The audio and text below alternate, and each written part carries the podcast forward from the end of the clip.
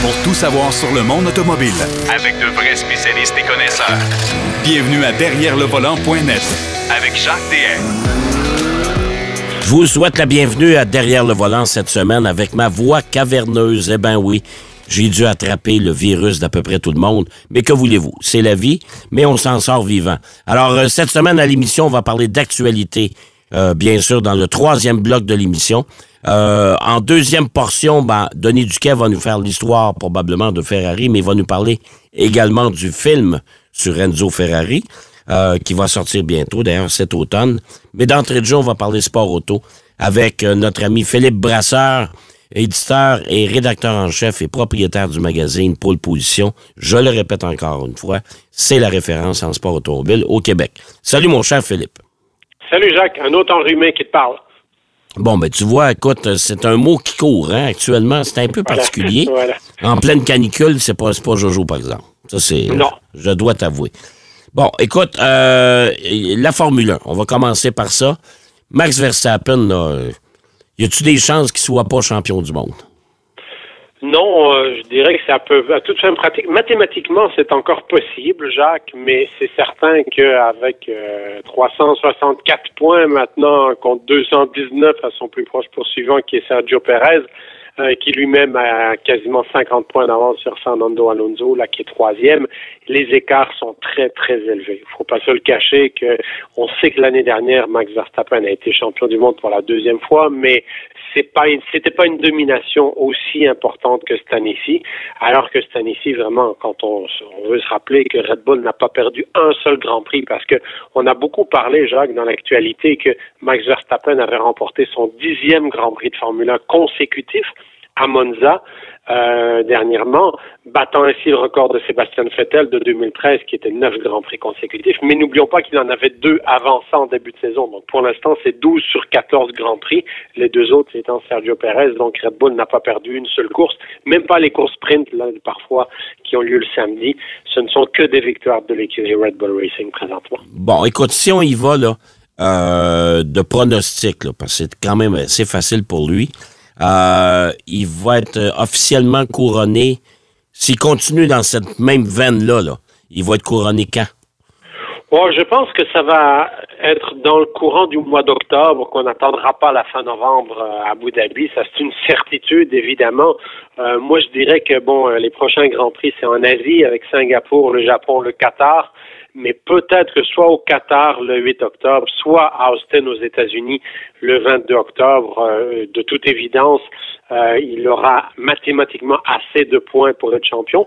Pourquoi finalement, j'ai envie de dire aussi tard? Parce qu'il y a encore des grands prix, qu'il y a les fameuses courses sprint, qu'il y a quand même pas mal de points encore à attribuer, sachant qu'en Formule 1 on marque 25 points.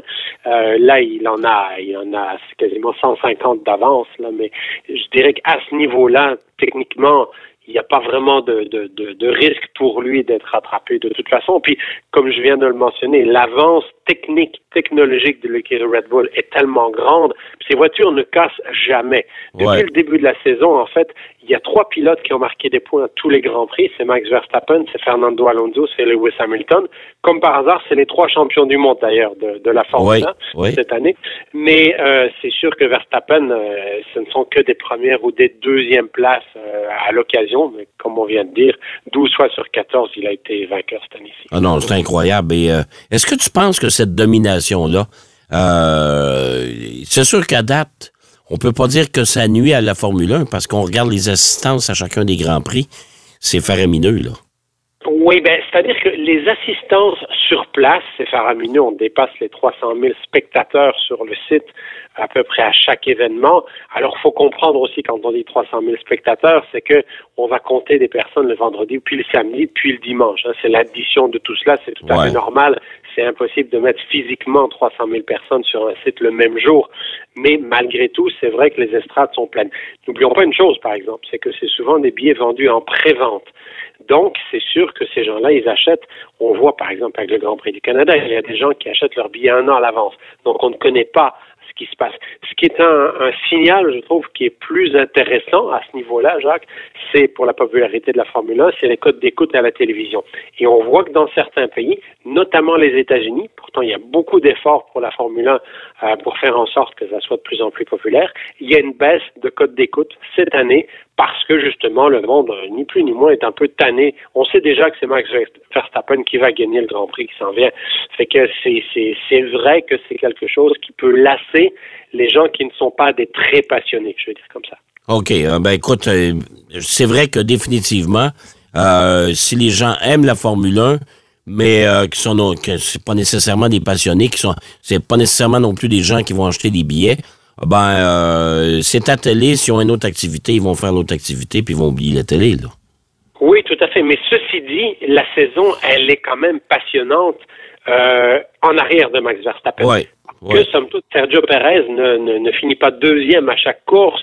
Alonso a eu un super bon début de saison, puis là, on voit qu'il en arrache beaucoup. Neuvième en Italie, sans qu'on puisse mettre son talent en doute. Là, c'est c'est juste la, la voiture, la Aston Martin, Ouais. qui est moins compétitive. On a vu Ferrari, justement, qui était pas du tout là il y a quelques courses, qui reviennent avec la pole position de Carlos Sainz et puis qui se battent pour le podium. Euh, on a vu aussi Mercedes qui a Ouais. certaines courses. McLaren également, Alpine qui ont fait un podium avec Pierre Gasly récemment. Donc, je dirais que ça, c'est intéressant parce que en arrière de lui, euh, vraiment, il y a une belle bataille là, en Formule 1 présentement. Ouais, c'est vrai que le spectacle il se passe à, partir de la deuxième place. Tout à fait. Tout à fait. Euh, Il y a d'autres séries, bien sûr. On parle de la série Penties, euh, la série NASCAR Canada, si on veut. Là. Euh, la fin de saison est en tout cas, c'est tout près parce que il y a un week-end de course. Il va rester de, une course, je pense. Hein? Oui, exactement. Une course au Delaware Speedway, qui est un petit ovale dans le coin de London, en Ontario, à la fin du mois de septembre, le, le 24 septembre de mémoire. Euh, mais euh, bon, il reste une course, donc euh, présentement 13 sur 14 ont été accomplis dans cette série. Bon, puis euh, qui qui mène au championnat actuellement? Alors, c'est l'Ontarien Trayton Lapsevich. Il a 35 points d'avance et en série NASCAR canadienne, c'est l'ancien système de points de NASCAR américain, c'est-à-dire 43, 42, 41 et ainsi de suite. On descend chaque fois d'un point. Donc, c'est certain qu'avec 35 points d'avance, euh, il faudrait quasiment qu'il ne participe pas à la dernière course et que Marc-Antoine Camiran gagne. Euh, Camiran qui est deuxième, donc euh, pour que Lapsevich ne soit pas champion dans les faits, la minute où on sait déjà qu'il n'y aura pas 43 voitures sur la grille, euh, il est champion techniquement. Donc Ouais. c'est sûr que de ce côté-là, puis le troisième et le quatrième, ce sont Alex Tagliani et Louis-Philippe Dumoulin qui, eux, se battent à trois points d'écart. Donc ce- ce- je dirais que ça va être le duel pour la troisième place entre des pilotes qui, cette année-ci, auraient peut-être aimé jouer davantage le titre. Mais euh, bon, somme toute, c'est vrai que Lapsevich a été très très dominant. Là où j'accroche un petit peu, c'est le fait que quand on regarde par exemple la dernière course qui a eu lieu à Montsport entre Kevin Lacroix et Louis-Philippe Dumoulin, ça a été un duel extrêmement propre. Dumoulin aurait pu sortir Kevin Lacroix, il l'a pas fait, il a été très respectueux. Euh, Trayton Lapsevich, lui, en début de saison, il a gagné trois courses sur quatre en sortant le meneur euh, dans le dernier tour. Donc, Ouais. euh, mais ça, NASCAR ne pénalise pas. C'est un petit peu, c'est ça le NASCAR, diront certains. D'un autre côté, je pense que ça ternit un petit peu sa domination parce que c'est un pilote très talentueux, c'est un jeune pilote ontarien très talentueux, mais à cause justement qu'il a remporté plusieurs courses en poussant les autres dehors, ben ça ternit un peu son image malheureusement. Ben, parce que surtout, là, Philippe, là, moi, ce que j'ai remarqué en série Pinties euh, déjà depuis quelques saisons, c'est qu'on est très sévère dans les paddocks. C'est-à-dire que euh, l'ouverture des remorques, la sortie des voitures, on est très sévère sur la réglementation technique et sur la, la gestion des enclos. Une fois qu'on a pris la piste, on dirait que là, c'est barre ouvert. Oui, ben c'est certain que c'est c'est pas facile d'être un officiel en sport automobile parce qu'on doit toujours juger un paquet de choses en même temps. Mais tu as tout à fait raison. Je trouve aussi qu'au niveau de NASCAR Pinties, on est avec certaines choses qui sont un petit peu dépassées dans les procédures et complètement dépassées quand on pense au système de chronométrage. Moi, j'invite les gens à aller voir euh, ces courses-là, mais euh, attention, si vous branchez sur le système de chronométrage, c'est une catastrophe. C'est, c'est, c'est, on a l'impression d'être à l'époque de Jim Clark dans les années 60 et encore, je pense que c'était plus plus expérimenté comme gestion que ce qu'on voit là. C'est, c'est, c'est, c'est terrible. Je veux dire, et ça, ça nuit non seulement aux spectateurs qui vont voir la course, évidemment, de voir que le système, en bon français, le système de timing, il plante à chaque fois ou à peu près, mais aussi c'est que ça nuit pour les officiels. Et ça a faussé notamment la dernière course parce que Louis-Philippe Dumoulin a dû repartir de la cinquième place. Et finalement, quelques tours après, il était dans les roues de Kevin Lacroix là, pour euh, tenter d'aller chercher la victoire. Mais euh, dans les faits, c'est une grosse erreur des officiels parce que si le système de chronométrage avait fonctionné, ceux qui faisaient un- en bon français un bon vieux lap chart manuel, ils s'étaient aperçus qu'en réalité, il était deuxième au moment où il y avait eu la neutralisation. Donc, c'est sûr que c'est vraiment des situations qui, c'est pas juste pour les spectateurs, c'est aussi pour les pilotes qui sont certaines fois avantagés, d'autres fois complètement pénalisés par ces, manquements. Ça reste malgré tout une très belle série avec beaucoup de pilotes québécois justement qui font le spectacle. Oui, mais en même temps, Louis-Philippe Dumoulin pourrait facilement se plaindre auprès des officiels et dire, regarde, j'ai peut-être euh, laissé passer une victoire. Ah, c'est un gentleman. Euh, Publiquement, il ne le fera pas. mais dans les faits, euh, je peux te dire que oui, il en, est, il en était amèrement déçu sur le moment même. Et c'est tout à fait logique, bien entendu, parce que bon, on peut pas réécrire l'histoire. La course, elle est finie. Ouais. Mais c'est un fait que quand on voit ce genre de situation, puis ça ne s'est pas produit uniquement qu'avec lui. D'ailleurs, euh, c'est arrivé à plusieurs courses avec plusieurs pilotes. Et là, quand on voit une organisation comme ça porte le nom de NASCAR, là, c'est un symbole, je dirais, de, de sérieux et de d'importance dans le monde du Ouais, sport automobile. ouais. De voir qu'on n'est pas capable de faire fonctionner un système de chrono, c'est un peu, ça fait un peu pitié là, mettons. Mais mais je dirais que bon, voilà, c'est c'est c'est ce qu'ils ont à corriger au niveau de cette série là. Euh, parce que sinon, il y a quand même de très belles courses dans cette série. Ah, tout à fait. Ça, je suis d'accord avec toi. Euh, tant qu'à parler de NASCAR, il y a une fameuse rumeur qui circule déjà depuis un bon bout de temps. Euh, NASCAR, mais la grosse série, ce qu'on appelle la COP dans le, dans le langage des NASCAriens. Euh, la COP euh, viendrait à Montréal en 2024. Oui, oui, bah, je pense que c'est un, pour certains, c'est un secret de polichinelle. Je crois qu'il faut, euh, il faut quand même se dire une chose, c'est que NASCAR a vu le succès de ces courses où on sort un petit peu des ovales traditionnels d'un mille et demi euh, du fin fond des États-Unis. Puis euh, il y a des très très belles courses sur ovale, euh, Daytona, Talladega et d'autres, mais faut aussi ouvrir un petit peu l'horizon. NASCAR l'a fait notamment avec une course urbaine à Chicago au Oui. début du mois de juillet, qui, d'un point de vue climatique, c'est une catastrophe. Il y a eu beaucoup de pluie, mais d'un point de vue sportif, c'est un gros succès. Et donc, je pense qu'à ce niveau-là, ça a motivé les officiels de NASCAR à dire qu'il faut ouvrir les horizons. Donc, le Canada avec le circuit Gilles Villeneuve à Montréal et aussi le Mexique. euh, c'est dans leur plan. Alors effectivement, tu l'as dit, oui, on, on a même une bonne idée de la date. Là, ce serait autour du 22-23 août 2024. Euh, qui normalement la série Cup devrait. On se souvient qu'il y a déjà eu la série euh, Xfinity qui s'appelait à l'époque Nationwide, Ouais. qui était venue, ça c'est la deuxième série de NASCAR, mais effectivement la, la série principale de NASCAR devrait débarquer aussi. Je pense que c'est, c'est, c'est... En fait, ce qui était, Jacques, ce qu'il faut dire une chose, c'est que ce qui aurait été l'obstacle, c'est si les travaux de réfection du circuit Gilles Villeneuve, notamment le repavage et puis aussi de refaire tout ce qui est système de drainage, d'évacuation d'eau, n'avaient pas pu être faits cet été. Là, ça aurait été reporté à 2024, ça aurait empêché de faire une Ouais. deuxième course dans le fond. Le fait qu'ils ont lieu présentement et ils ont débuté euh, dès le mois de juillet, et donc ça, ça permet justement à ce que la piste va être tout à fait apte à obtenir deux événements la saison prochaine. Et on se souviendra qu'avec la série Nationwide à l'époque, euh, qui est devenue Xfinity, mais c'est un changement de commanditaire, euh, les pilotes étaient emballés. Pourquoi? Parce qu'il y avait du monde. Parce qu'Xfinity, ça court devant des gradins vides. Bien souvent, oui, oui, tout à fait. Bien souvent, euh, oui, c'est une réalité. Mais je dirais, les, pilotes avaient aimé l'expérience, euh, mais aussi, il faut quand même se rappeler que je pense que deux années de suite, de mémoire, c'est deux ou trois années de suite, cette course-là à Montréal avait représenté pour la série Xfinity, bien entendu, on parle pas de la Cup, à ce moment-là, on parle de la série Xfinity, les meilleurs codes d'écoute à la télévision américaine de l'année. Oui. Oui. Donc, je pense que c'est la preuve que ça, marche, qu'on peut faire que, le public américain, c'est pas parce que ça a lieu en dehors des États-Unis qu'ils ne s'y intéresseront pas. On le voit avec la Formule 1, l'engouement qui est autour de la Formule 1, c'est à part trois courses cette année, et encore c'est un exploit cette année, c'est une première avec les trois courses, première depuis longtemps en tout cas, mais c'est sinon, euh, je pense que les gens aux États-Unis devant leur télévision, qu'ils veulent, c'est une belle course. Donc, je crois, moi, beaucoup à ce que la course ici au circuit Gilles Villeneuve puisse être très intéressante. Oui, tout à fait. Écoute, il nous reste à peu près trois minutes. Euh, J'aimerais que tu me parles de la Coupe Nissan Sentra. Euh, ce sera le dernier week-end, la fin de semaine prochaine. Euh, on va terminer le championnat là. Et là, encore une fois, ça se bagarre pour le championnat et c'est toujours pas déterminé.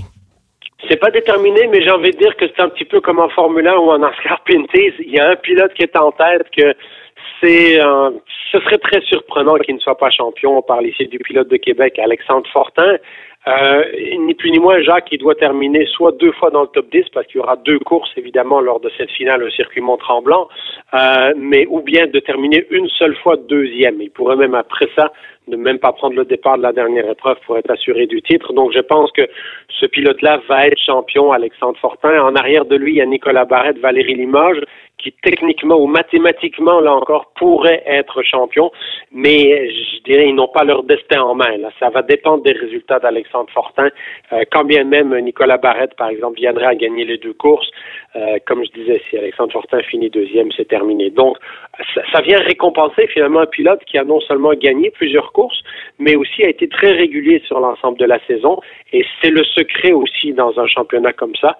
Il faut être capable, pas, pas juste de gagner, mais il faut être capable de montrer qu'on on est stratégique là, et on est capable d'assurer parfois des deuxièmes, de troisième places pour marquer beaucoup de points. Ben, c'est ce que Valérie Limoges avait fait l'an dernier. C'est ce que Valérie Limoges avait fait l'an dernier. En effet, si elle est un peu plus loin cette année-ci, c'est parce qu'elle a eu un début de saison assez épouvantable avec ouais. plusieurs soucis mécaniques.